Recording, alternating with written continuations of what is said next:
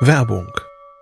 Was nervt extrem? Richtig, wenn Webseiten lange laden. Deswegen machst du deine Seiten schnell, indem du an den Web Vitals schraubst. Dabei schwer zu optimieren? Die Time to First Byte. Das hat Mitwald jetzt geändert. Im Managed Cloud Hosting des Agenturhosters bekommst du eine genaue Analyse deiner Time to First Byte. Du siehst erstmals, über welche Hebel du die KPI verbessern kannst. Teste jetzt 30 Tage kostenlos. Alle Infos unter www.mitwald.de/heise.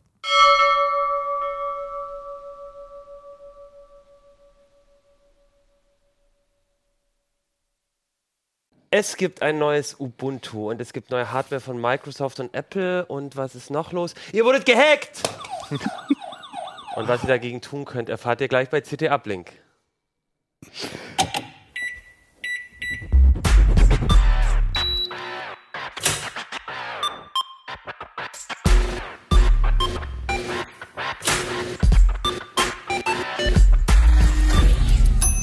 CT Uplink. Hey, herzlich willkommen bei CT Uplink. Mein Name ist Achim Bartschok und mit mir im Uplink-Studio sind heute Ja, ich bin Ronald Eikenberg aus dem Sicherheitsressort. Alexander Spier aus dem äh, Mobilressort. Und Thorsten Lemis aus dem Linux- und Open Source Ressort. Ja, und wir reden heute über das Titelthema der aktuellen CT, die jetzt gerade am Kiosk erschienen ist. CT Nummer 23. Und wie man schon hier in großen Lettern äh, drauf stehen sieht, ist das Titelthema Sie wurden gehackt. Darüber reden wir gleich als erstes. Dann gibt es noch ein ähm, bisschen News von äh, Microsoft und Apple, die uns ähm, Alex mitgebracht hat. Und Thorsten hat das neue Ubuntu getestet. Ähm, genau, aber zuallererst, weil es ja wirklich am dringendsten, würde ich jetzt mal behaupten. Ähm, Ronny, ähm, du hast das Titelthema betreut zum Thema Sie wurden gehackt. Warum wurde ich denn gehackt? Wurde ich gehackt? Mit äh, großer Wahrscheinlichkeit schon. Ähm, das Problem ist, ähm, in letzter Zeit sind immer mehr Datenleaks äh, ins Netz gelangt. Ähm, also Daten von wichtigen Diensten wie Dropbox, äh, Evernote, Yahoo, eBay, LinkedIn äh, oder auch YouPorn zum Beispiel. Ist ja auch unangenehm durchaus. Ähm, also wenn, man, wenn die Daten, die da gespeichert sind, Ja, rauskommen. Ähm, und ähm, also die Hacks, äh, bei denen diese Daten entwendet wurden, liegen schon Jahre zurück, aber jetzt erst kommen diese großen Datenpakete ins Netz. Ähm, und äh, insgesamt, die, die Menge ist enorm groß. Also es sind über drei Milliarden Zugangsdaten, die man auch zum großen Teil bequem durchsuchen kann, ähm, so dass man davon ausgehen muss als Nutzer, wenn ich irgendwo bei einem dieser Dienste angemeldet war, bin, ähm, dass ich gehackt bin, wurde. Ähm, also eines meiner Passwörter, die ich in den letzten Jahren eingesetzt habe, ist mit großer Wahrscheinlichkeit im Netz. Und ähm, selbst wenn das Dienste sind, bei denen noch gar nicht bekannt ist, dass die gehackt wurden. Es dauert immer eine gewisse Zeit, bis es bekannt wird. Ähm, also die, die Grundsituation ist, ich muss davon ausgehen, dass ich gehackt wurde. Wir hatten ja das Beispiel, glaube ich, ähm, Dropbox kam jetzt erst vor einiger Zeit raus, aber dieser Hack war schon vor vielen Jahren. Ja. Und jetzt, was du sagst, ist, also ich meine, wenn so ein Hack entsteht, dann äh, hat ja erstmal vielleicht nur einer diese, diese Datenbank an Zugangsdaten. Und was du sagst, was jetzt halt gerade auch sehr viel passiert ist, diese Datenbanken kommen, gelangen so in den Umlauf. Also wie, wie muss ich mir das vorstellen? Dann gibt es dann äh, im, im Darknet, werden die dann verkauft oder gibt es da irgendwie eine, eine Datenbank, wo ich da einfach ähm, auf, auf all diese Passwörter zugreifen kann? Ich meine, das ist ja schon ähm, oder, oder da Kreditkartennummern vielleicht oder so. Wie, wie sieht denn das genau aus? Also es geht damit los, dass die Daten, dass irgendjemand es schafft, zum Beispiel bei Yahoo einzubrechen. In dem Fall wurden 500 Millionen Logins äh, kompromittiert und der versucht, die dann zu Geld zu machen. Ne? Also das Erste, was er tut, ist äh, ähm, Angriffe zu fahren, wo möglichst viel Geld bei rumkommt. Ähm, also zum Beispiel, indem er Zugangsdaten bei anderen Diensten ausprobiert. Dann sind dann die Leute betroffen, die überall das gleiche Passwort benutzen. Ähm, dann wird das auch für gezielte Attacken benutzt, also um zum Beispiel in ein Unternehmen einzudringen. Und wenn dann das alles abgeschöpft ist, ähm, dann versuchen diese Datenhändler, äh, die Daten zum Beispiel im Darknet zu verkaufen. Für jeden. Also, an jeden. also lukrativ ist es eigentlich, wenn du so eine Lücke selber auftust, vielleicht erstmal selber mit den Daten ähm, was, was auszuprobieren und dann halt so als Zweitverwertung kannst du dann noch verkaufen. sozusagen. Ja, es gibt dann Zweitverwertung, Drittverwertung, Viertverwertung.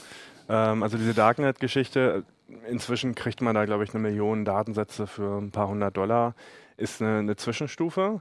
Und ähm, letztlich äh, geht es dann so weit, dass die Daten dann irgendwann komplett frei im Internet sind äh, und dann auch in, in Datenbanken landen, die jeder durchsuchen kann. Also es gibt da so ein paar Dienste, da gebe ich meine Mailadresse ein ähm, und die durchsuchen eben viele von diesen Datenleaks ähm, auf Treffer und die Wahrscheinlichkeit ist groß, äh, dass man da, dass man da drin ist. Mhm. Ich habe hier auch mal auf, das ist jetzt nochmal, da sehe ich noch nicht die Passwörter, aber zumindest sehe ich mal, äh, vielleicht können wir es kurz einblenden, wo ich, ähm, wo ich gehackt wurde. Und ich glaube, es ist auch ganz spannend für, für die Zu Zuschauer und Zuhörer, weil man kann man echt nochmal gucken. Ich habe hier meine private E-Mail-Adresse ähm, angegeben und sehe jetzt tatsächlich, ähm, ich glaube, es waren insgesamt sieben, sieben Accounts hier, die, ähm, die benutzt, äh, die, also wo zumindest so ein Datenbreach war. Und dadurch, dass, also meine, ich habe meine E-Mail-Adresse eingegeben, das heißt, es ist nicht so, der guckt, ob bei Dropbox, ich habe Dropbox genutzt, ähm, sondern das bedeutet ja wirklich, dass meine E-Mail-Adresse irgendwo aufgetaucht ist schon. Das heißt, es ist nicht nur so, ich benutze einen Dienst, wo es mal ein Leak gab, sondern ich weiß jetzt hier bei sieben Diensten, da ist meine Passwort in irgendeiner geklauten Datenbank drin. Finde ich schon relativ viel. Ne? Da ist auch sowas wie Moneybookers mit drin, was, wo es um ähm, wo es um äh, einen E-Wallet-Dienst ist, mhm. ähm, die Dropbox, wo äh, vertrauliche Daten drin sein können. Ähm, also das ist ja schon ein ziemlich harter Tubak. Ja. Ja, man muss sich das so vorstellen, dass die alles mitnehmen, was sie da kriegen können. Mhm. Die sind in, diesen, in diese Infrastruktur des Dienstes und haben dann Zugriff auf alle Daten, die da gespeichert sind. Ne? Also bei Dropbox sind das zum Beispiel auch Dateien, ähm, aber auch eben persönliche Informationen, Geburtsdatum, Postanschrift, ähm, dann eben zum Teil Passwort, äh, Passwörter im Klartext, zum Teil eben sogenannte Passwort-Hashes, die man erst knacken muss, um das Klartext-Passwort zu bekommen. Ähm, aber was auch richtig äh, gefährlich ist, sind die Antworten auf diese sogenannten Sicherheitsfragen, also so Geburtsname der Mutter, ähm, weil mit denen kann man eben auch in andere Accounts einsteigen, wo eben die gleichen Antworten passen, auch wenn ein anderes Passwort zum Einsatz kommt. Und ähm, also das Gesamtpaket ist sehr gefährlich, man kann da sehr viel mitnehmen und das auch für sehr viele Zwecke missbrauchen. Mhm. Auch so ein bisschen Social Engineering. Du, du gehst irgendwie, du rufst bei einer Bank an und sagst, ich habe mein Passwort vergessen und dann hast du halt schon mal so ein kleines äh, Set, äh, Datenpaket so gesammelt von Sachen, die man dann noch sagen kann und so. Also da, da mhm. lassen sich ja viele äh, Möglichkeiten geben. Und vor allem, was ich mir dann immer vorstelle, ist so, ne, ich habe jetzt, ich finde, ich suche jetzt, was du meinst mit diesen gezielten Angriffen, ne? Jetzt sag mal, ich möchte ähm, irgendwie ins Heise, ich will Heise angreifen, ne? Dann suche ich jetzt in all diesen Datenbanken nach Heise-Mitarbeitern, dann suche ich nach Passwort, dann versuche ich mit dem wieder ganz gezielt ähm, vielleicht ähm, bei uns auf der Seite anzumelden. Bei uns auf der Seite sich genau. anzumelden. Ja, und ähm, wenn das klappt, bist du auf einmal da drin. Und du kannst das halt ganz gezielt machen, weil bei Milliarden bei Milliarden Zugangsdaten, da kannst du ja wirklich, da suchst du einfach nach HP, nach, nach welcher Firma auch immer. Ne? Du, die Chance ist ja recht hoch, dass du Treffer haben wirst. Ähm, ja, es gibt ja noch eine Stufe härter. Also das, ähm, die Seite, die wir da sehen, Have I, be, have I Been Pwned, ähm, zeigt ja nur an, dass man betroffen ist. Es mhm. gibt aber noch eine andere Seite, die dann auch, wenn man ein bisschen Geld bezahlt, die alle Daten anzeigt, die da vorliegen und ähm, die können nicht richtig überprüfen, ob du wirklich derjenige bist. Äh, der zu der Mailadresse gehört, die du da eingegeben hast. Also die sagen quasi, das ist für einen, damit man selber gucken kann, ob man betroffen ist. Ja. Aber in Wirklichkeit kann man es natürlich auch für seinen Nachbarn machen. Ja. Und ähm, da ja, ja. finden sich dann eben auch teilweise geknackte Passwort-Hashes. Ja, genau.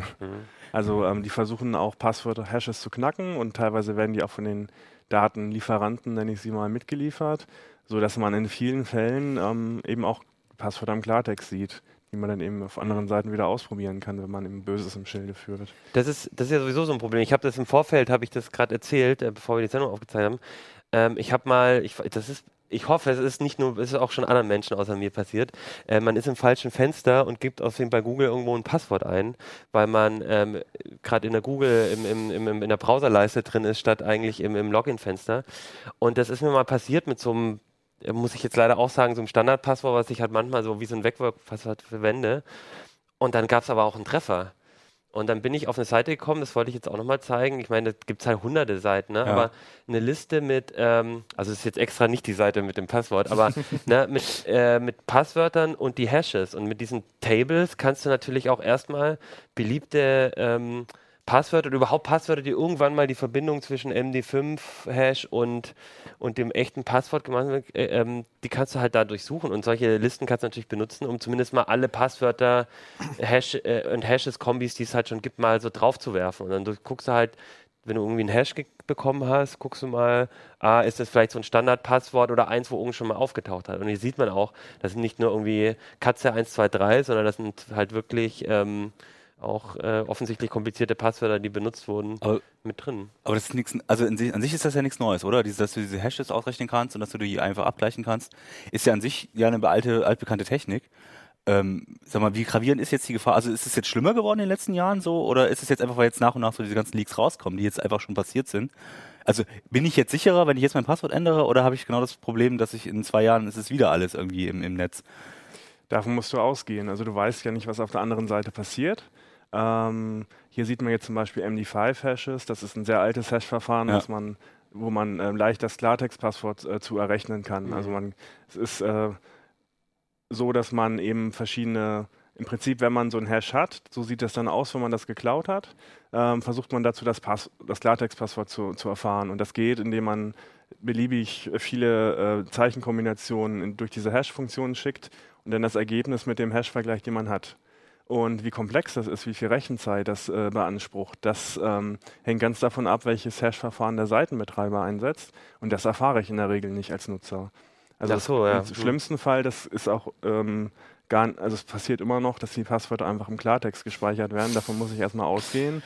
Ähm, es gibt dann aber auch so Hash-Verfahren wie Bcrypt 2 äh, oder, oder Bcrypt halt, ähm, wo dann der Angreifer nur sehr wenige Passwörter pro Sekunde durchprobieren kann wo es dann ewig dauert, ein kompliziertes Passwort zu knacken. Aber ich weiß es eben nicht und ähm, ich muss davon ausgehen, dass es im Zweifel Klartext ist und sollte da entsprechend darauf eingestellt sein. Und ähm, das Wichtigste, was man da machen kann, ist eben nicht überall das gleiche Passwort einzusetzen. Ähm, weil sonst, Ja. also ich glaube, es machen sehr viele. Es ist ja auch sehr komfortabel ähm, und es ist auch nervig, sich für jeden Dienst ein anderes Passwort auszudenken. Aber in, solch, in solch, solchen Fällen, wie wir da gerade gezeigt haben, wie wir sie im Heft vorstellen, die sich ja echt häufen, ähm, muss man einfach Maßnahmen ergreifen, damit dann, wenn ein Dienst gehackt wurde, nicht auch alle anderen Accounts betroffen sind.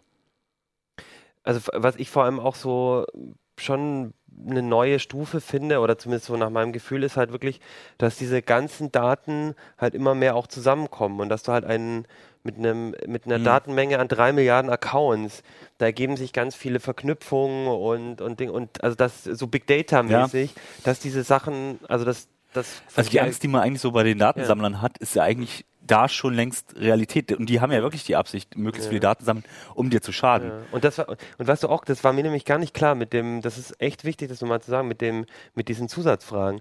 Weil ich habe das zum Beispiel ähm, eine Zeit lang auch so benutzt, dass ich da ähm, äh, das, also da nicht wirkliche Antworten reingegeben habe, sondern was anderes, was aber dazu geführt hat, dass ich an vielen Seiten was ähnliches habe. Und jetzt merke ich, dass diese Strategie eigentlich genau schlecht ist, weil äh, du kommst zwar, also ich habe da nie den Geburtsnamen meiner Mutter angegeben, sondern immer was anderes. Das heißt, man kommt da nicht drauf, wenn man den Geburtsnamen meiner Mutter war. Aber ich habe es dann an verschiedenen Stellen dann dasselbe benutzt und damit habe ich genauso mich da angreifbar gemacht. Und, und solche, auf solche Sachen muss man erstmal kommen, ne? welche, welche Sachen da alle mit drin stecken. Was mache ich denn jetzt? Also ich, also äh, okay, häufig Passwörter ändern wahrscheinlich auch, Ähm, ja, das, äh, also solange nichts passiert, ähm, aber das weiß ich ja nicht. das weißt du nicht, aber es ist äh, sinnvoller, sage ich mal, im, im Vorfeld einfach andere Passwörter für, für, also für jeden Dienst ein anderes Passwort zu benutzen.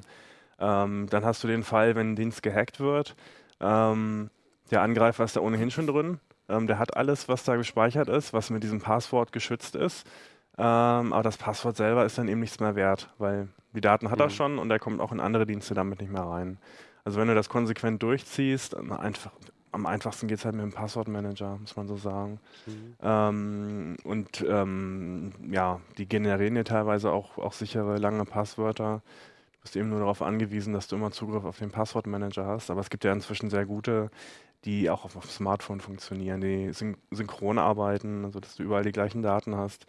Ähm, das ist so der komfortabelste Weg. Und da kannst du dann zum Beispiel auch ähm, individuelle Antworten auf diese Sicherheitsfragen hinterlegen. Also wenn du das komplett durchziehst und die auch diese Antworten variierst, kannst du dann in, einfach in den Notizfeldern diese Antworten eintragen, dann bist du auf jeden Fall auf der sicheren Seite. Trotzdem nicht so die, ja, es, also es ist Aufwand auf jeden Fall. Es ist Aufwand und du kannst eben auch nicht so wirklich was tun. Mhm. Also du das kannst deinen Rechner beliebig absichern, Mhm. äh, aber du kannst eben nicht die Dienste absichern. Das liegt halt außerhalb deiner, deiner Gewalt, was da passiert. Und Was ist mit genau, wollte ich Zwei-Faktor-Authentifizierung? fragen. oh, zweiter Mal ein Gedanke. Und zwei Faktoren.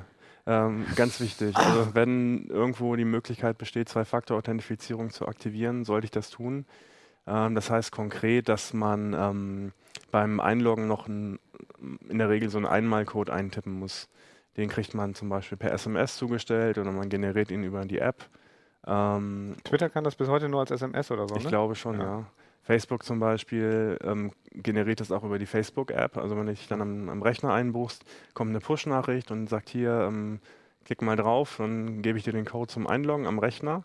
Und ähm, das sorgt dafür, dass ein Angreifer, selbst wenn er deine Zugangsdaten hat, eben nicht in den Account reinkommt, weil er kann ja nicht die SMS auf deinem Smartphone mitlesen in der Regel. Es ist eben sehr aufwendig, so ein Smartphone dann auch noch zu hacken und das passiert bei, bei den meisten Angriffen nicht. Das ist ein bisschen wie beim Online-Banking, da kennt man das ja mit der MTAN, da kommt ja auch so ein Code per SMS, Mhm. den man eintippen muss. Ähm, und das ist gar nicht in der Praxis gar nicht so aufwendig und, und kompliziert, wie man, wie das jetzt vielleicht klingt, weil man macht es in der Regel nur einmal. Ähm, die Dienste merken sich dann den Rechner, so, so ein paar Eckdaten und, und so ein, ungefähr die, die IP-Range, aus der er kommt und so dass man nur beim ersten äh, Login auf einem neuen Rechner dieses, äh, diesen Code eintippen muss. Danach merkt man davon gar nichts mehr. Ist auf jeden Fall sehr sinnvoll und immer wenn es geht, äh, ist es in aller Regel kostenlos, sollte ich das auf jeden Fall einschalten. Ähm, was mir auch aufgefallen ist, als ich die Liste mir angesehen habe mit Diensten, ich habe viele von denen gar nicht mehr benutzt. Ne? Das, ich meine, es ist vielleicht so ein Mhm. Computer-Technik-Journalisten-Problem, dass man sich überall anmeldet und dann Sachen ausprobiert. Aber wahrscheinlich sollte man auch gucken, wenn man Accounts nicht mehr nutzt, dass man die dann auch schließt oder äh, sind dann die Daten auch weg? Kann ich davon ausgehen, dass Nee. meine Ver ah. Na gut, dann ist es eh egal. ähm, also es ist oft so, dass die Daten einfach gespeichert Ja. bleiben, dann der Account zwar inaktiv ist, aber es gibt ja kein, kein das sind wertvolle Sachen ne, für, die, für die Dienste und ähm, die sehen es, glaube ich, auch einfach nicht ein, die Daten zu löschen. Ja, Okay. Also kann ich hoffen, dass die pleite gehen und es nicht weiterverkaufen. Dass äh, der Server irgendwie Ja, häufig, formatiert wird. häufig gehören solche Daten dann auch zur Insolvenzmasse. Das Ja, heißt, die werden dann tatsächlich auch weiterverkauft. Ähm, und ja, bei vielen Diensten, das war bei mir auch so, da wusste ich gar nicht mehr, dass ich da mal Ja. angemeldet war. Sowas wie MySpace Da weiß ich dann auch nicht, weiß ich auch ehrlich gesagt dann das Passwort natürlich nicht mehr. Und Das kannst du da jetzt anzeigen lassen. ja, stimmt, ich komme wieder in meinen MySpace-Account, super. Äh, Das ist naja. eben so das größte Problem, ne? dass es unheimlich viele Dienste, die betroffen sind und äh, ja, das sind teilweise Hacks, die von, von 2008 und wer weiß schon, bei welchem Dienst er sich seitdem angemeldet hat. Warum, warum dauert das so lange, dass es bekannt wird? Dropbox, das war jetzt ja bis 2012 und das ist jetzt vor ein paar Monaten bekannt. Haben, wussten die das nicht oder haben die es so lange geheim gehalten? Ähm, darüber gibt es verschiedene äh, Theorien. Ähm, intern wird das bekannt gewesen sein, in einigen Fällen wurde offensichtlich auch diese Salami-Taktik angewendet, ne? dass man erst so ein bisschen was rausgegeben hat, so viel wie eh schon bekannt war, dadurch, dass da Daten im Umlauf waren. Und hinterher hat sich dann herausgestellt, ähm, dass eben nicht nur 10 Millionen, sondern 100 Millionen Nutzer betroffen sind, eben alle. Ähm, also man kann nicht davon ausgehen, dass der Betreiber das schon kommunizieren wird, dass man das von ihm erfährt, wenn da was passiert. Ähm, aber man muss davon ausgehen, dass, äh, dass die Daten halt, sobald sie abge abgezogen werden, auch missbraucht werden. Und das ist eben Mhm. das Gefährliche. Weil die Leute gar nicht wissen, dass sie betroffen sind.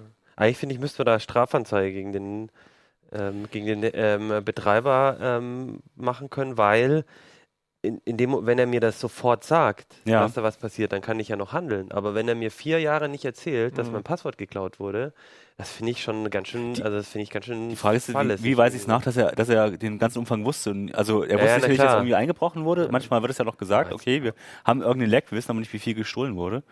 Aber, aber ist stimmt ja- natürlich, ne? Das Also ist ja ein Unding. Also ich meine, Ja. wenn ich dann schon gehackt wurde und ich weiß, diese Daten sind irgendwo raus, ich meine, dann habe ich ja auch das ist ja anders, äh, ähm, als wenn es eine Sicherheitslücke gibt. Da gibt es ja vielleicht noch ein Argument, das zu verheimlichen, weil die Sicherheitslücke sonst Ja. in großem Maße ausgenutzt wird. Aber wenn irgendein Hacker alle Daten hat, dann schade ich ja jetzt auch nicht mehr, wenn ich das an die Öffentlichkeit Ja, bringe. Im Gegenteil, du machst die Daten, Ja, genau. fürs Image, ja Das natürlich, Image für die ist Firma natürlich Schade, schlecht, aber ja, du machst die Daten natürlich. natürlich aber auch weniger wertvoll. Ne? Also Ja. ich meine, alles, was jetzt raus ist, desto mehr ändern das ja, ja, ja. auch. Ne? Also das Ja. finde ich, das finde ich eigentlich auch einen großen Skandal an der Sache, dass, dass dann so Firmen, ähm, also, glaube ja, ich, ganz oft ähm, nicht, nicht verraten, was da passiert. Und diese eine Mail von, von, von Dropbox, die sagt, hey, du hast ein, äh, dein Account ist möglicherweise kompromittiert worden. Es gab ja auch, also bei Tumblr weiß ich noch, war das damals so. Das war auch gleich, als es rauskam so. Da habe ich eine Mail bekommen, irgendwie dein Passwort wird zurückgesetzt oder bitte ändere dein Passwort und so. Das, ich finde, auch wenn das dann vielleicht schon bei den meisten zu spät ist, trotzdem hilft es mir und hilft auch dieser Umlauf, diese Zweitverwertung, Drittverwertung, diese, dass es in der öffentlichen Daten mit drin ist. Also das finde ich schon ganz schön, ganz schön happig. Äh, Rechtliche Handhabe hat man leider so gut wie gar nicht, weil die eben auch im Ausland sitzen, die meisten äh, Ja. Unternehmen. Ähm, aber bei Yahoo hat sich gezeigt, dass das eben doch Konsequenzen hatte für das Unternehmen. Also die befinden sich ja gerade in Übernahmeverhandlungen, wollen sich kaufen lassen. Und nachdem das jetzt alles bekannt wurde, hat der, das interessierte Unternehmen eben die Möglichkeit bekommen, aus dem Kaufvertrag äh, auszusteigen und eben auch versucht, den Kaufpreis um über eine Milliarde Dollar zu senken. Und ähm, also da hat es dann doch tatsächlich für das Unternehmen, Mhm. was sich da falsch verhalten hat, Konsequenzen gehabt mal. Aber in der Regel passiert eben auch Ja. einfach nichts. Was ich gelesen habe bei euch ist, im Prinzip kann ich zumindest aber ähm, auch Anzeige gegen Unbekannt, ähm, also gegenüber dem Hacker sozusagen, ne, äh, machen. Aber es ist halt, die Chance ist natürlich sehr niedrig, dass da irgendwas passiert. Also eigentlich habe ich wenig Handhabe dagegen, wenn das, wenn das einmal raus ist. Und eigentlich ist die Regel, ist halt vor allem wichtig, da eben mit seinen Daten, äh, eben mit einem Passwortmanager oder eben sich äh, Strategien zu überlegen, dass das halt das nicht funktioniert und sich auch ein bisschen, glaube ich, zu informieren über eben so Seiten. Ihr habt ja auch geschrieben, wir können es auch mal verlinken mit dem I, I've been pwned und Einfach Und- im Ton, ja. Genau, have, have I been, genau, ich, ich, ich setze den Link nochmal rein und auch an anderen Stellen einfach auch mal sich bewusst zu machen, wo welche Daten halt vielleicht im Umlauf sind, weil das ist echt, ähm, das, das betrifft echt viele Seiten und man ist sich gar nicht bewusst, wo man überall einen Account hat. Ne? Wenn, wenn man eure, ihr habt so eine Zeitleiste auch drin im Heft, ne? und das ist ja so ein, das ist ja nicht nur eine Zeitleiste von Diensten, sondern auch eine Zeitleiste meiner, meiner, meines Internetlebens, ne? wenn ich mir Mhm, das so mhm. angucke. Ähm, ich krieg's gar nicht hin, aber hier, ne, genau. Last.fm, Dropbox, LinkedIn, Evernote, Tumblr, Yahoo, Ebay.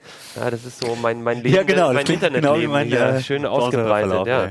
Das ist schon ganz schön. Okay. Das ähm, war jetzt schon mal ein ganz guter Einstieg. Nochmal alles gut zusammengefasst, äh, findet ihr alle im Heft.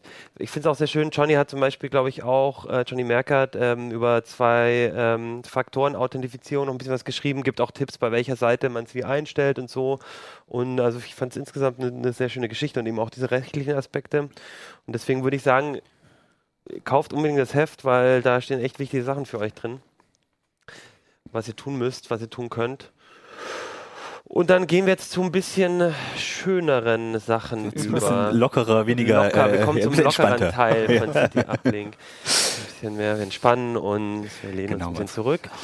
Und gehen zu Alex. Alex, Ja. du hast ein bisschen die, diese Woche war ähm, so im- im Vor Vorweihnachtsgeschäft Genau. ähm, äh, entsteht, ähm, gibt es neue Produkte und ähm, Apple hat mal wieder Apple hat was neue Neues Produkte vorgestellt. vorgestellt.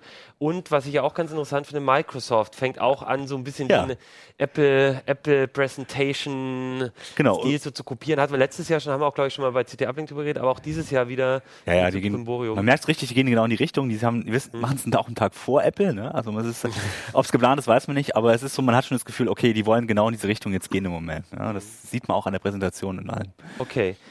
Fang an. Microsoft Ja. oder Apple? Über was willst du reden, Alex? Also ich war mal chronologisch, fangen wir bei Microsoft an, weil ähm, das, die haben nicht nur ein neues äh, äh, Notebook quasi vorgestellt, das Surface Book. Das ist jetzt ein bisschen, mh, ja, sagen wir mal, ein bisschen schneller geworden. Die, die, die Basisstation ist quasi ein bisschen schneller geworden. Das Tablet oben drauf ist noch das alte. Da steht jetzt ein neuer Prozessor drin, oder nicht mal ein neuer Prozessor drin, aber steckt eine schnellere Grafik drin und ein bisschen mehr Akku. Ähm, glaube, eine neue Prozessorgeneration, oder? nee, Ah, das ist das, äh, und das muss man bei beiden ankreiden, die haben beide keine, also sowohl Apple als auch Microsoft haben nicht die aktuelle siebte Generation von Intel, sondern tatsächlich immer noch die sechste Generation. Also es ist schon sehr auffällig, dass beide, äh, sag mal, auf die älteren Chips setzen. Grund, vielleicht zu spät. möglicherweise haben sie es einfach schon, genau, also möglicherweise kamen die Chips einfach zu spät für die beiden. Also die haben es dann vielleicht schon länger äh, äh, ähm, entwickelt. Kann aber also äh, theoretisch müssten eigentlich relativ gut austauschbar sein. Vielleicht hat Intel auch Lieferschwierigkeiten, äh, sagen wir mal, die Masse zu liefern. Also da muss man ein bisschen abwarten, was der Grund ist, aber es ist auffällig, dass beide die, die sechste Generation noch benutzen. Aber ähm, im Grunde genommen das Notebook, äh, das Surface Book, interessant, äh, ist ein bisschen dicker geworden, hat ein bisschen aber größeren Akku, ein bisschen mehr Kühlleistung. Das war so ein bisschen auch ein Problem bei dem älteren, der älteren Generation. Und ähm, ist auch nur die i7-Variante jetzt dicker und sagen wir mal schneller geworden ist. Ähm, die i5-Varianten so sind auch die gleichen wie vorher. Das heißt, da hat man so ein bisschen Verbesserung gemacht, weil danach eben Apple kommt. Und ähm, das andere ist dann das äh, Surface Studio. Und Surface Studio ist natürlich ein, ein All-in-One-PC, aber ein sehr interessanter All-in-One-PC. Also nicht nur einer, okay, du hast einen Bildschirm, den die Hardware, sondern den kannst du eben sehr leicht äh, verschieben. Du kannst ihn quasi auch, er hat eine Touch-Eingabe, du kannst ihn quasi auch als Touch-PC, äh, wenn du den so stehen hast, dann kannst du ihn halt runterdrücken. Und dann kannst du dann eben dann den äh, auch stehend benutzen oder eben als Zeichentablet. Ähm, also das ist schon sehr interessante Mechanik, die sie da gemacht haben und hat man so selten gesehen. Also es gibt so ein paar Modelle, die so ähnlich waren, aber das ist wirklich so ein, was zum Beispiel Apple nicht hat, ne? Mhm. Man kann ihn dann so ein bisschen wie ja. so ein Zeichentablett Genau. Nutzen, ich mache mal ein bisschen für die Zuschauer zumindest. Ja. Ähm, äh, hier tue ich im Hintergrund so ein bisschen das Video laufen lassen. Ähm, das findet ihr auch bei uns auf der Website auf Heise Online, wo man so ein bisschen, bisschen das sieht, wie das, wie das genau aussieht. Genau. Im Prinzip auch nicht so wirklich was Neues, weil so All-in-One-PCs, die man so genau. verschieben kann, gab es auch schon, aber halt vor allem nochmal, dass wirklich der Stift auch dabei ist. Ich glaube, es gab es auch schon bei, bei Asus oder so, aber. Genau, also ähm, du hast, äh, die haben, wie Apple ja auch das macht, ähm, wirklich alle Funktionen, die es irgendwo schon mal gab, aber in in, sagen wir mal, in, in gut, würde ich jetzt mal behaupten. Wir haben das Gerät natürlich noch nicht, noch nicht getestet, aber wirklich so ein bisschen weitergedacht. Also die haben halt die, die Basisstation, die ist halt unten drin und du hast nur das äh, dünne Display, 3 zu 2 Display, was absolut unüblich ist in der Größe. Also das haben sie bei den, bei den Surface äh, äh, Tablets schon gemacht und beim Surface Book und jetzt machen sie eben auch beim All-in-One-PC. Und das ist natürlich auch schon mal, du hast einfach eine ganz andere äh, Fläche, an die du benutzen kannst. Deswegen auch zum Zeichnen. Du, man sieht ja auch das Dial. Ähm, das ist auch so ein Eingabegerät, was du auf den Touchscreen packst und dann kannst du dort eben, äh, sagen wir mal, Menüs durchdrehen und so. Da kann, das ist, wenn das angepasst ist, hast du da eben auch so eine sehr schöne äh, Eingabemethode, die sich halt nicht verstellt. Du kannst halt immer schön dort rumstellen. Du musst da nicht irgendwie mit dem Touch da rum, rumfummeln. Ähm, also das ist schon so, man geht schon so einen Schritt weiter als andere. Also das ist natürlich klar, ist dieselbe Hardware drin im Grunde genommen und äh, auch diese verstellbaren äh, äh Displays gab es schon lange. Aber man hat eben jetzt ein sehr hochauflösendes Display, also 4, 4500 äh, mal 3000, wenn mich nicht alles täuscht.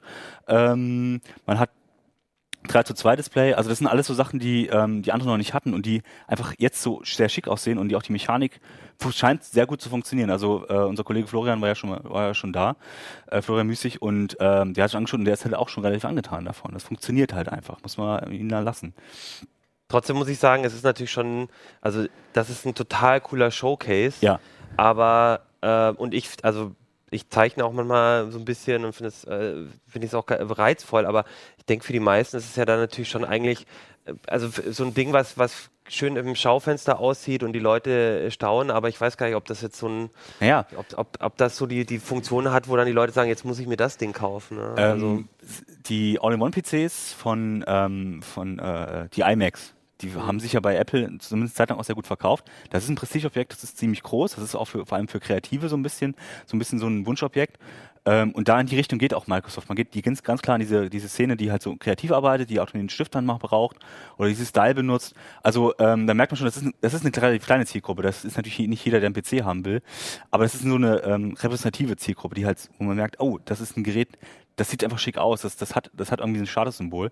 Und deswegen gibt man dann eben auch 3000 Dollar dafür mal aus. Obwohl, naja, gut, äh, nicht jeder gibt für seinen PC 3000 Dollar aus. Da kannst du einen coolen Gaming-PC dafür zusammenstellen und hast dann noch mal ein paar für eine VR-Brille genug Geld zum Beispiel. Also, das ist schon ziemlich teuer, das, äh, die Geschichte, aber ist eben dann für bestimmte Klientel ist das einfach attraktiv und eben auch repräsentativ. Du kannst es irgendwo hinstellen und das ist nicht ein hässlicher PC, sondern du hast halt ein schickes, äh, einen schicken Monitor, der eben auch gut funktioniert. Ne?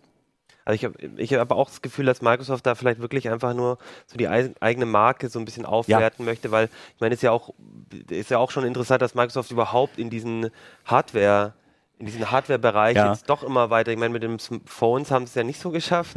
Das war ja bisher ziemlicher Aber weil sie da auch anders rangegangen sind. Also Ja. man muss auch sagen, die, die, die neue Surface-Linie, also sehen wir mal von den ersten beiden Surface ab, aber danach. den Notebooks. Genau. Nee, von den Tablets sogar. Also die haben ja die so, von den Tab- Surface-Tablets. ja, Tab- und dann sieht man so die ersten beiden ab, das war noch so dieses 16 zu 9 Format und ein bisschen schwer und klumpig und so.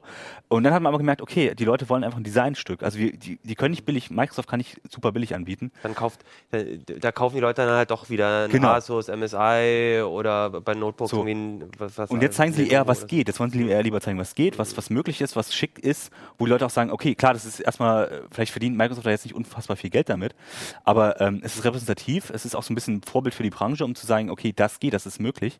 Äh, und da, da merkt man so richtig, ähm, dass dahin wollen sie. Und das machen sie jetzt mit immer mehr äh, Geräten. Die haben mit dem Surface Tablet angefangen, haben dann das Surface Book jetzt rausgebracht äh, und dann eben jetzt auch noch einen All-in-One-PC. Und das ist ja schon die Linie, die einem bisher Apple so ein bisschen besetzt hat. Ja, das also, ist, ja, ne? Ne? Und das ist, man merkt schon richtig, die gehen in diese Apple-Richtung und Apple selber kam mit den Produkten bisher gar nicht hinterher. Die haben einfach ja, sehr lange gebraucht, um auch dieses ihr MacBook zu aktualisieren und so weiter. Und, und das ist, das merkt man schon, in diese Nische geht jetzt gerade Microsoft sehr stark rein. Ne? Und das, nach, die Außenwirkung ist auf jeden Fall da. Muss man ihnen lassen. Wann kommen sie mit einer Star Trek-Konsole, wie so bei TNG, wo Wesley Crust Naja, ich mein- sitzt? Die hatten ja schon ihr Surface, äh, also das ursprüngliche Surface war ja mal ein genau. Tisch, ne? Und, und äh, die Richtung ist schon, geht schon in, äh, dahin. Und auch gerade äh, bei das, ähm, das Surface Studio ist ja auch so ein Teil. Glaubst du, dahinter hast du ja schon fast so eine Konsole. Äh, wenn du am Tisch sitzt, da kannst du sicherlich auch mal so ein schönes Strategiespiel oder so. Äh, Martin hat auch schon gesagt, Martin hat gesagt, ah, ich finde das Ding für Civilization, Ja. äh, Ach wir alle so. spielen ja, deswegen habe ich auch das Poster hinten Stimmt, mal das ist äh, auch eine. Idee. So, ja. Civilization 6 auf so einem Riesentablet quasi spielen, ja. Aber jetzt müssen wir das Ding im Auge behalten. Ja. also auf jeden Fall, Auch Apple soll, sollte das wahrscheinlich im Auge behalten. Also mich so, dass das Wichtigste, was da passiert ist, ist nicht, dass da irgendwie ein neues geiles Gerät ist, sondern dass es eigentlich ein Gerät ist, was man so von Apple erwartet. Genau, ne? Das genau. ist innovativ. Das hat Funktionen, die es bisher in der also in der Windows-Welt gab es das so in der Form als komplett zusammenfasst eigentlich noch nicht. Also es gab immer wieder mal Versuche, mal gab es mal schicke Geräte, mal gab es mal sch- schön, schöne Hardware und so, aber es war halt nie so dieses Komplettpaket. Und äh, man muss Microsoft lassen, sie versuchen dieses Komplettpaket endlich mal hinzukriegen. Das wirklich, wo man sagt, ja okay, ich bezahle dafür sehr viel Geld, aber dafür kriege ich eben auch, äh, äh, sagen wir mal, schicke Hardware, die eben auch sehr gut funktioniert. Ne? Also wie gesagt, mal abwarten für den Test. Ne? Kann auch sein, die Surface-Sachen hatten immer am Anfang immer, immer noch Probleme Ja, mit den Updates und so. Also das heißt, ähm, man kann auch nicht sicher sein, dass es wirklich alles gut funktioniert, aber die Chance ist da, das muss man Microsoft lassen. Die haben es wirklich, die probieren es auf einmal äh, doch richtig gut zu machen.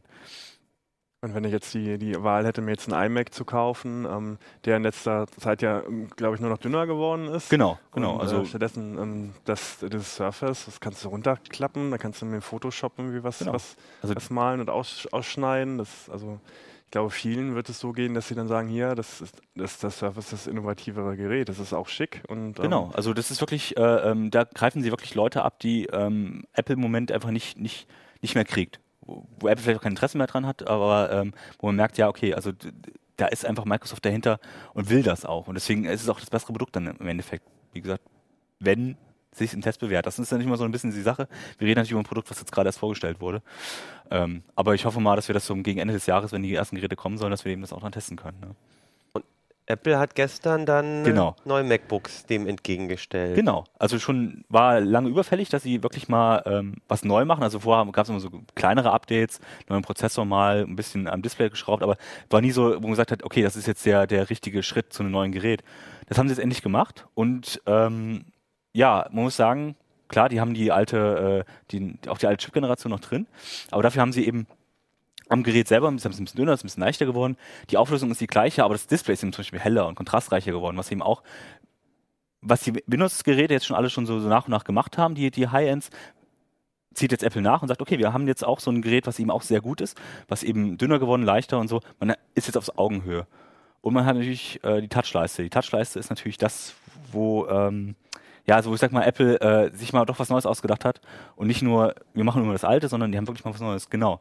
Und die Touchleiste ist wirklich, ähm, ja, finde ich sehr interessant. Also Vielleicht erklärst du es nochmal. Genau.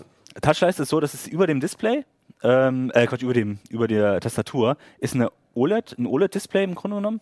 Und dort kann man dann nicht nur eben die Funktionstasten anzeigen, sondern man kann eben ganz beliebige ähm, Tasten anzeigen. Es ist multitouch-fähig, man kann darüber scrollen, man kann dort Bedienelemente von dem, von dem, äh, von der, äh, eine App, die gerade läuft, äh, anzeigen. Man kann auch zum Beispiel durchscrollen. Man kann die, die man sieht es gerade die Fotos zum Beispiel durchscrollen äh, aus, in der in der Foto-App zum Beispiel. Das sind einfach coole Sachen, ähm, die so ein bisschen kaschieren, dass die halt immer noch kein Touch-Display haben und kein Touch-OS haben, sondern die haben jetzt einfach gesagt, okay, ich kann es auf dem Gerät selber nicht machen, aber ich kann es dann über diese Leiste machen und dann hat man so ein bisschen dieses, ähm, ja, dieses Gefühl, ich kann die Regler dann zum Beispiel einfach mit dem Finger regeln, muss dann nicht mit der Maus ran und das und das. Also das, man merkt das schon, das ist durchdacht, das hat schon Sinn, äh, Hand und Fuß. Ähm, und je nach App kannst, kann es eben ganz beliebig äh, gestaltet werden. Das hat natürlich echt einen Vorteil. Man kann da sehr viele ähm, Elemente einbauen, die, die, die vielleicht ähm, darüber hinausgehen, dass man da einfach nur ein paar Funktionstasten hat, sondern man kann ja eben auch eben die Drehregler und die Fotos und so weiter, kann man eben schön machen. Und es ist multitouchfähig, das heißt, man kann eben dann auch sagen wir mal, das, was man sonst vermisst, ähm, am, am Touchscreen kann man da so ein bisschen, bisschen emulieren. Ne? Wobei man ja auch das große Trackpad Und hat. man hat das große Trackpad, Touchpad. genau, das stimmt natürlich auch. Aber, wie, aber was fehlt, ist natürlich, Windows hat einfach den Touch etabliert und mag jetzt nicht so gut funktionieren, wie man das vielleicht von einem Tablet gewohnt ist, aber es geht. Äh, und das fehlt halt macOS und, und den MacBooks immer noch. Und das haben sie jetzt so ein bisschen, bisschen äh, äh dann doch behoben dadurch. Und das, so meine Präsentation sah es einfach ganz gut aus. Muss man schauen, wie es dann funktioniert, aber Ich war da so ein bisschen zwiegespalten, weil ich, äh, ich benutze schon, habe ich das Gefühl, Funktionstasten sehr oft und dieses Gefühl, dass die nicht mehr mechanisch sind, sondern dass da irgendwie so eine Leiste ist, wo ich dann halt doch hingucken muss und so. Andererseits habe ich mir dann auch überlegt, dass Funktionstasten benutze ich halt meistens in irgendwelchen Apps, wo die belegt sind und genau in, also Photoshop, glaub, äh, weiß jetzt gar nicht, doch Photoshop vielleicht und sowas. Ähm, und da kann ja diese Sonderbelegung, dass ich Genau. das, das modifizierbar ist, vielleicht sogar, dass die, dass die Hersteller das selber belegen können, auch wieder nochmal einen Vorteil geben. Also ich vor, bin vor allen Dingen leichter zu Ja. lernen. Ne? Du musst Ja. dir das nicht, nicht Genau. auswendig lernen. Du Du, siehst einfach, ach, da wird das und das eingeblendet, Ja. so, ein- so ein Zoom-Symbol und dann merkt man sich das Und das gleich. Ende der Cheat Sheets, auf Genau. denen du. Und du Ja. kannst es ja auch frei belegen. Also die haben auch gezeigt, du kannst es einfach dann auch austauschen. Du kannst auch sagen, ich will das lieber das haben oder das haben. Also kommt natürlich ein bisschen auf den Hersteller der App Mhm. an, aber du kannst es dann eben auch frei belegen, also so wie du es haben willst. Und das kannst du halt vorher nicht. Da musstest du dann wieder die Funktionstaste umändern, dann war das das wieder nicht richtig und so. Also das muss man sagen, das ist das Konzept wirkt überzeugend. Ähm, überzeugender als Lenovo hat es zum Beispiel schon mal gemacht. Die hatten auch so eine Leiste Ja. und die haben aber nur die Funktionstasten ersetzt und so ein bisschen was dazu gemacht. Und es hat nie so richtig funktioniert. Das haben sie in der nächsten Generation dann wieder rausgeschmissen, weil es nicht funktioniert hat. Ähm, Und, und Apple hat, glaube ich, dann eher noch die Chance, ähm, weil sie mit den MacBooks doch einen relativ großen Markt haben, Genau. dass die ähm, Anbieter von der Software dann auch eben ihre Software anpassen. Und also ich denke mal sowas wie jemand wie Adobe oder die waren ja äh, auch die da auf der alle- Bühne, die haben genau, genau, genau das direkt die gezeigt. werden, die werden alle da was dafür dann haben. Und das erhöht natürlich auch die Chance, dass man daraus was macht. Also ähm, genau, und jetzt haben sie einen Fingerabdruckscanner, auch das, was äh, bei vielen Windows-Geräten halt schon lange drin ist, haben sie jetzt eben da auch mit reingenommen. Also man hat so ein bisschen das Gefühl, ja, das ist jetzt genau auf dem Stand, wo die Top-Geräte bei Windows sind. Man hat immer natürlich das macOS und man hat natürlich auch so ein bisschen so die, das Ökosystem wirkt ein bisschen durchdachter. Bei Windows ist es halt viel offener. Ähm, aber man hat eben, ist jetzt technisch auf dem Stand so, was jetzt so die letzten Jahre die Windows-Geräte aufgeholt haben. Aber eben auch nicht mehr voraus. Nee, genau. Also man hat gesehen jetzt von der OLED-Leiste, wo man sagen könnte, okay, das kann was sein, was andere äh, äh, dann irgendwann nachahmen. Aber der Rest ist einfach, man sagen, es ist identisch. Das ist gut, das ist wirklich überzeugend. Preislich natürlich auch entsprechend äh, äh, auch nicht, nicht ohne. Ne? Also 2000, wenn mich nicht alles täuscht, 2000 die kleinste Variante mit den, äh, den, der Mit der Leiste. Touchbar, genau. Genau. Es gibt noch einen günstigeren, aber da ist dann die Touchbar nicht Genau. Und das ist dann auch schon, da, da merkt man, okay, man versucht die günstigen Sachen dann doch noch durchzudrücken. Das R stellt man dann so, so halb ein oder aktualisiert es auch nicht mehr. Und man sagt ja, okay, das ist jetzt genauso, äh, unser Pro-Modell ist genauso äh, leicht und dünn wie das R und so. Man merkt schon so ein bisschen, man, man hat nicht das Gefühl, dass äh, die gerade wissen, so richtig, in welche Richtung sie gehen wollen. Und, und das, das merkt man so, ähm, das ist ein cooles Produkt. Das ist auf Augenhöhe mit der Konkurrenz, aber es ist nicht mehr so, wo du sagst, oh, also ich muss jetzt unbedingt das Apple nehmen. Also das, das ist es einfach nicht. Ähm, trotzdem kein schlechtes Gerät. Ne? Also man muss auch abwarten, wie das mit dem Surface Book dann ist und wie sich das bewährt. Ähm, und wie halt auch die Konkurrenz wie Dell und, und Asus und so da eben auch rangeht. Weil die haben teilweise auch schon die siebte Generation drin, die haben auch äh, schnellere Grafikchips, wobei, das muss man ihnen natürlich lassen, die haben die AMD äh, Mobilchips jetzt drin, die aktuellen, also wirklich als erste auch mit drin. Äh, da haben sie halt noch einen Coup gelandet, wo man sagt, okay, das haben andere noch nicht, aber gut, Nvidia und, und, so hat ja auch schon eine aktuelle Generation draußen, die andere schon längst einbauen, während das Microsoft zum Beispiel nicht macht. Und Apple macht eben auch bei den Chips dann eben auch den gleichen Fehler und sagt, okay, wir nehmen nur die sechste Generation. Also man merkt schon ein bisschen, da ist einfach noch Potenzial. Um einem halben Jahr gibt es dann vielleicht wieder schon einen Refresh und dann gibt es dann wieder neue Geräte. Ne? Das ist so ein bisschen auch so, da ist man so ein bisschen unsicher, ob es sich lohnt, jetzt schon 2700 oder 3200 oder was immer dann auszugeben für das Topmodell. Ich finde so ein bisschen, ich weiß gar nicht, also ich würde dir fast ein bisschen widersprechen, dass, ähm, also ich habe das Gefühl, Apple hat einfach das Gefühl, dass sie in diesem, also dass die MacBooks laufen einfach, glaube ich, immer noch sehr gut. Ja, Und, ähm, und ich sehe einfach, dass die Leute auch bereit sind, für ein MacBook irgendwie 1700, 2000 Euro zu bezahlen. Ich sehe das, Das auch ja. bei vielen Leuten. Und, das, und sich darauf dann zu konzentrieren, dass man dann wieder die Breite vielleicht auch ein bisschen äh, weniger Breite hat im, im, im Sortiment oder so. Oder Ja. also ich, ich habe ich hab, ich, also ich hab da gar nicht so das Gefühl, dass, dass die nicht wissen, wo sie hinwollen. Ich habe das Gefühl, fokussieren Gut, das, da ja gut, das kann natürlich sein. Also, dass sie, sie wollen vielleicht gar keinen äh, Anbieter sein, der alles hat, sondern die wollen Mhm. vielleicht nur die äh, High-End-Sachen haben. Aber ich habe immer das Gefühl, also die haben nicht so dieses, das, dieser Drang, wirklich über den über die Konkurrenz hinauszugehen, ist nicht mehr so unbedingt da. Also man, man, man verwaltet so ein bisschen das, äh, den Ruf, den man hat. Ähm, und macht dann eben Sachen wie zum Beispiel, okay, jetzt habe ich vier Thunderbolt-Anschlüsse, aber kein SD-Kartenleser mehr. Bin ich aber übrigens, ach so. Aber Ja. die mit den vier, vier Anschlüssen, das fand ich auch noch sehr gut. Also ja. die USB-C, für USB-C ist cool, weil das haben andere nicht. Mhm. Und Microsoft zum Beispiel hat es im, immer noch nicht an den Surface-Geräten, wo man sagt, ah Leute, macht, denkt doch mal nach, das ist doch jetzt der Standard, das wollen doch alle haben. Gut, haben sie nicht, aber äh, Apple macht dann halt viele Dinge dran und sonst gar nichts. So. Ne, das ist dann diese Konsequenz, die sie immer noch haben. Ich glaube, es kann nur einer entscheiden, wer jetzt da die, die besseren Sachen. Nämlich seid ihr da draußen. Nein, ihr könnt, schreibt uns doch, was ihr davon haltet. Also ob ihr, was ihr zu der Touchbar sagt, zu den MacBooks oder auch zu den ähm, zum Surface ähm, Studio. Zum, zum Mhm. Studio, aber auch zu den zu den Notebooks, die Genau. ja auch jetzt dann auch schon ein bisschen länger auf dem Markt sind, aber eben auch ähm, irgendwie finde ich schon so ein auch so ein, so ein Style entwickelt Ja. haben, der, der sehr prägnant ist. Für die, ich finde es ganz interessant, da ist eine Entwicklung, Microsoft, Apple haben wir gesehen, vor einer Woche haben wir über Google Pixel geredet, wo Google ja auch Ja. In, in so eine Richtung geht. Also, der, also dieses, ich habe jetzt mehr Leute versuchen jetzt, also Apple hat das, hat es vorgemacht, Microsoft und Google versuchen danach zu kommen und ich glaube, es geht so weiter bei den beiden. Und Hardware ist schon ein Thema, um sich zu abzusetzen. Das Software, sind, alle sind in Software drin, alle, eigentlich das Wichtigere ist die Software, aber diese Außenwirkung ist Ja. immer noch die Hardware. Die, die Werbung, das die du man im auch- Fernsehen schalten willst, Genau. die ist halt ein, da muss ein schönes shiny äh, Smartphone oder Notebook oder ein All-in-One-PC sein. Genau. Ja. Aber schön für uns gibt es viele Ja, natürlich, schöne, schöne, schöne Gadgets. Ist doch gut. Und auf manchen von denen läuft bestimmt Ubuntu, oder? Thorsten. Also es gibt tatsächlich im Lin- Linux-Kernel sind Surface-Treiber eingezogen für einige der Notebooks oder Tablets und MacBooks laufen typischerweise auch, aber gerade wenn die neu vorgestellt werden, das dauert, da, da laufen sie meistens nicht so dolle. Aber nach einem halben Jahr oder einem Jahr läuft es eigentlich meistens.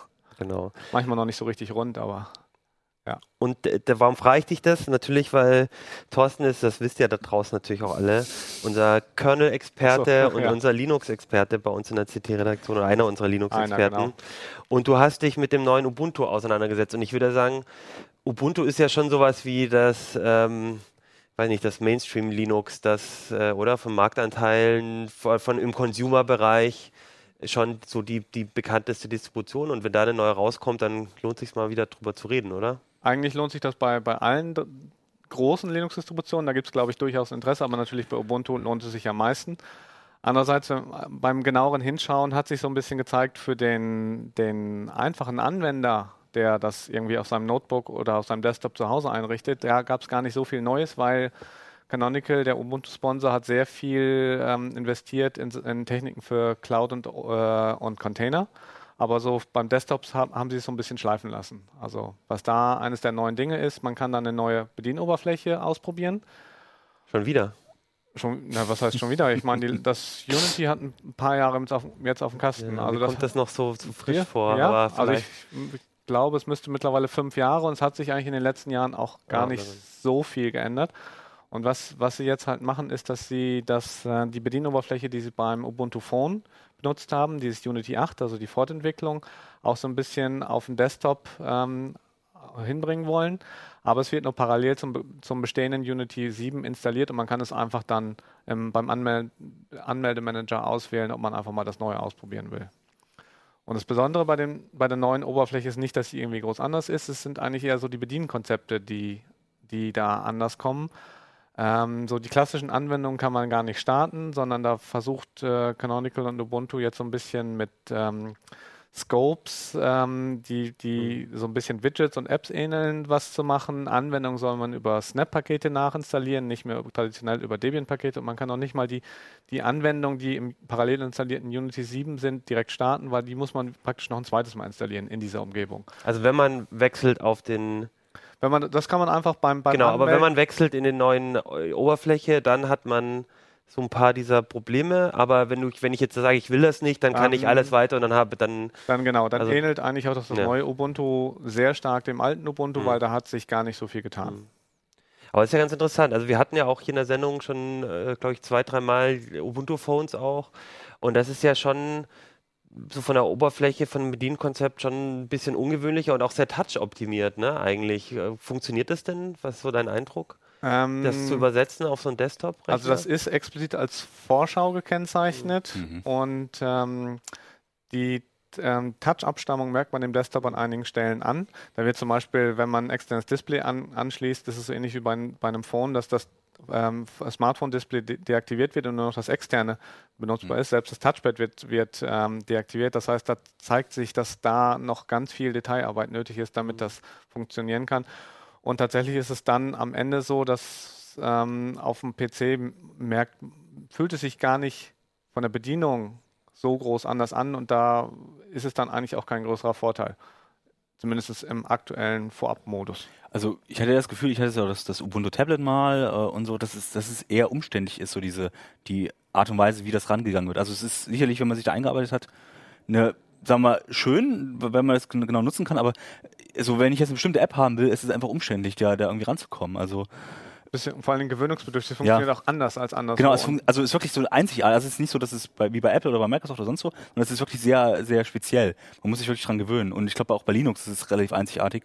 Ähm, auch wenn Genau. man sich da natürlich anderswo die Oberflächen auch installieren kann, aber im Prinzip hast du da äh, eine sehr eigen, ja, äh, gew- ungewöhnliche Oberfläche, ne, die Genau. Also, also ich denke, die neue Oberfläche, da werden sich die Linuxer, die Ubuntu-User schon noch dran Mhm. gewöhnen können, aber diese Bedienungskonzept, Bedienkonzepte, wie man da Anwendungen Ja. installieren ähm, soll und äh, das, das wird wahrscheinlich wirklich was äh, sein, wo viele äh, Mhm. Ubuntu-Anwender ein Problem mit haben werden, wenn, wenn die das so beibehalten, wie sie es jetzt gezeigt haben. Also du, ma- das klingt so ein bisschen, das klang so ein bisschen auch in deinem Artikel so, dass Ubuntu da gerne in eine Richtung hin möchte und so ein bisschen versucht, die Nutzer mitzuziehen, aber in der Linux-Welt kannst du ja auch nicht einfach den Leuten sowas von den Tisch setzen. Also die Frage ist halt, ähm, also für, für, für mich klingt das alles so ein bisschen so, als äh, wird das dann vielleicht immer so eine alternative Oberfläche sein, die dann ähm, aber nie jemand benutzen wird oder so. Naja, das ist, wie du am Anfang schon sagtest, sie haben halt einen guten Stand. Sie sind halt ähm, das Linux für, für viele Anwender, die sich nicht so sehr genau damit beschäftigen. Und wenn sie das irgendwie so weiter durchziehen, ist das für viele Leute dann wahrscheinlich einfach normal. Das ist irgendwie, als wenn äh, Apple eine neue Genera ganz neue Generation von macOS bringt. Äh, man, dann nimmt man das so hin und gewöhnt sich dran und passt, passt sich da an. Und wenn man nicht über den Tellerrand guckt, wie die anderen das machen, dann ähm, kann es sein, dass sich das durchaus durchsetzt und dass sie damit dann einfach so anders werden, dass sie sich ein bisschen mehr aus der Dist Masse von Linux-Distributionen abheben. Kann aber natürlich auch sein, dass es total schief geht und äh, dass sie alle ab dass die Linuxer dann alle abwandern. Weil das, ja, das ist ja, ich, also ich finde, gerade bei Linux ist der Sprung ja nicht so, so groß. Also wenn ich jetzt mit meinem Windows 10 nicht mehr zufrieden bin, dann bleibt mir als Alternative nur nicht abzu, äh, abzugraden. Oder wenn ich beim Mac, äh, dann muss ich halt zu Windows wechseln. Aber bei Linux äh, ist ja die nächste Distribution ja eigentlich relativ Die leicht, äh, leicht auf Ist um die Ecke, genau. Ja. Vor allem gibt es dann noch viele, die sind auf, U auf Ubuntu, bauen die auf. Ja, das heißt, genau. die funktionieren dann genauso, wie man das Mhm. äh, von, von Unity gewohnt ist. Und auch Unity 7 wird ja nicht verschwinden. Das heißt, irgendwer wird sozusagen die alte Oberfläche wahrscheinlich noch eine ganze Zeit lang weiterpflegen und mal gucken, wie viele Neu Mhm. Leute dann wirklich mitziehen auf, auf das Neue, wenn es dann, dann fertig ist. Das, ursprünglich sollte es ja schon vor drei oder vor drei Jahren schon, schon eingeführt werden. Dann hat es ziemlich lange gedauert, bis es jetzt so dabei ist. Und äh, wie, wie ich schon sch- da auch im Artikel geschrieben habe, da ist noch allerlei an Feinschliften nötig. Also mal gucken, ob, wie lange das noch dauert, bis es Standard wird. Also sicherlich noch ein Jahr, würde ich schätzen, aber möglicherweise auch noch viel länger. Und du in deinem Urteil war ja auch so, ste- steckt so ein bisschen drin, dass das unheimlich viel Ressourcen gefühlt. Also man hat das Gefühl, dass Canonical sehr viel in, sol in solche Sachen investiert und die, die dann vielleicht Genau. woanders fehlen. Genau, die fehlen an anderen Stellen. Also die Softwareausstattung hinkt an einigen Stellen der Entwicklung doch durchaus ein bisschen hinterher. Beim GNOME, ähm, bei der GNOME-Variante von Ubuntu ist die Oberfläche zum Beispiel auch ein halbes Jahr schon alt, obwohl es schon seit einem Monat neuere gibt. Äh, bei, den KDE, bei der KDE-Ausführung Kubuntu ist es ähnlich oder teilweise sogar noch schlimmer. Auch ein paar an, andere Anwendungen sind alt und die haben an vielen Stellen haben sie so ein bisschen Detailschwächen. Ähm, und das ist halt ganz anders als vor zehn Jahren, wo Ubuntu aufgekommen ist, da haben sie einfach alles oder viele Dinge viel besser gemacht als andere Linux-Distributoren und ähm, haben dadurch halt auch viele Fans bekommen. Und ähm, genau da ist es in diesen Bereichen, wo sie Sachen besser gemacht haben, da fangen sie jetzt an zu schlampen und da haben die anderen halt, die Konkurrenten halt aufgeholt oder sind, machen mittlerweile selber Sachen besser. Das heißt, ähm, das, mal gucken, wie das so weitergeht. Also. Was sind für dich ähm, so die, die, für dich die interessantesten Distributionen? Kann man das so, wenn, also wo ist, wo, wo, ich, ich bin jetzt Ubuntu, ich bin Ubuntu-Nutzer, ich habe eigentlich noch die ähm, 1604 LTS, aber ich habe jetzt trotzdem, weil ich dachte, jetzt muss ich mir mal angucken, jetzt mal ab, noch abgedatet und ähm, sagen wir, ich bin jetzt unzufrieden und bin ja auch ein sehr experimentierfreudiger Mensch. Wohin sollte ich mich mal hingucken? Das hängt vor allen Dingen davon ab, wie sehr man sich auch mit dem Betriebssystem beschäftigen möchte oder wie sehr man es einfach benutzen möchte. Also auch Einsteigern in meinem Bekanntenkreis empfehle ich typischerweise durchaus Ubuntu, weil es eigentlich einfach tut. Mhm. Und äh, es gibt auch vor allen Dingen große Communities im Netz, wo man Hilfe findet. Ja. Ich selber benutze Fedora, weil die ähm, vom Open Source Gedanken meines Erachtens die bessere Herangehensweise haben. Ähm, die sind vor allen Dingen auch aktueller und ein bisschen offener dabei, aber das funktioniert halt an vielen Stellen ganz anders als äh, Ubuntu. Das heißt, da ist, wenn man da umsteigen will, der Schritt schon ziemlich groß. Und äh, wenn man zu Linux Mint wechselt, was auf Ubuntu mhm. basiert, ähm, ist der Schritt nicht ganz so groß. Das kann man eigentlich als Ubuntu-Benutzer äh, relativ schnell machen. Das Problem ist, die haben so ein paar zweifelhafte Dinge. Die machen zum Beispiel keine Kernel- und äh, ähm, X-Server-Updates also die, was das Ding, was die grafische Oberfläche darstellt. Und aus, vom Sicherheitsaspekt her ist das, äh, meines Erachtens geht das gar nicht, weil ähm, das sind die zentralen Komponenten des Systems und da gibt es immer wieder äh, Sicherheitslücken, die Angreifer ausnutzen können.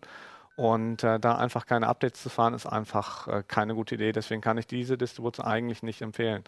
Und äh, wenn man dann noch wieder was nehmen will, was irgendwie Ubuntu näher ist, dann landet man schnell bei Debian, was aber auch, auch wieder auf andere Art schwierig ist. Also auch ein bisschen mehr Aufwand erfordert. Ne? Also genau. Also insofern ist für den Einsteiger, der einfach ein Betriebssystem haben will, mit dem er arbeiten will und sich nicht mit Linux auseinandersetzen genau. will, ist schon auch immer interessant. Aber so, wenn du, aber trotzdem haben sie ein bisschen Gefahr, so, so, so ein bisschen ihren, ihr Standing zu verlieren. Genau. Gibt es irgendeine Distribution, die du besonders so innovativ ist, wo wirklich, wo du wo so viele neue, also das, was Ubuntu, finde ich, so vor ein paar Jahren auch so für mich gewirkt hat, so, die probieren viel aus und da kommen neue Ideen auch mit rein.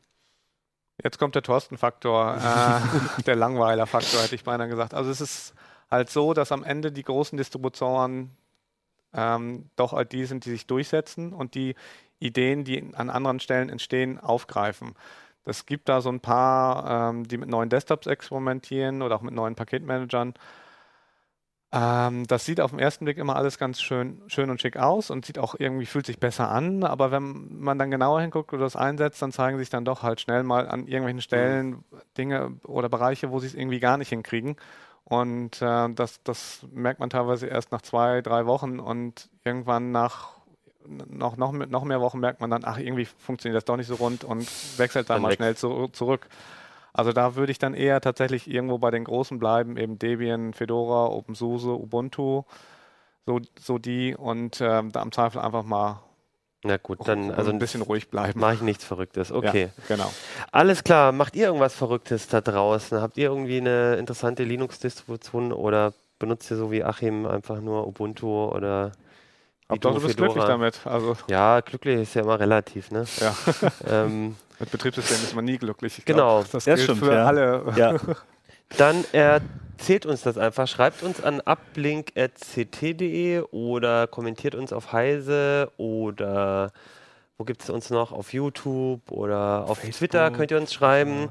Ja. Ähm, genau, auf Twitter hat uns auch ähm, Ed Consensor geschrieben und der hat geschrieben, dass er gerade ziemlich im Rückstand ist mit den Sendungen und gerade nicht dazu kommt, sozusagen so alles nachzugucken. Deswegen wollte ich ihm schon mal frohe Weihnachten wünschen. und äh, den Rest von euch äh, begrüße ich euch dann äh, in nächster Woche. Wir reden dann nochmal über das Heft. Wir haben noch so ein paar Themen, die wir heute auch nochmal rausgeschoben haben, weil gerade aktuelle Ereignisse kamen, weil Alexa war. Ähm, wollten wir übers, äh, über die Entwicklung von Windows reden. Das machen wir voraussichtlich nächste Woche. Und dann gibt es noch so ein paar andere schöne Themen. Dann würde ich sagen, sehen wir uns äh, nächste Woche. Schreibt uns und äh, schönes Wochenende.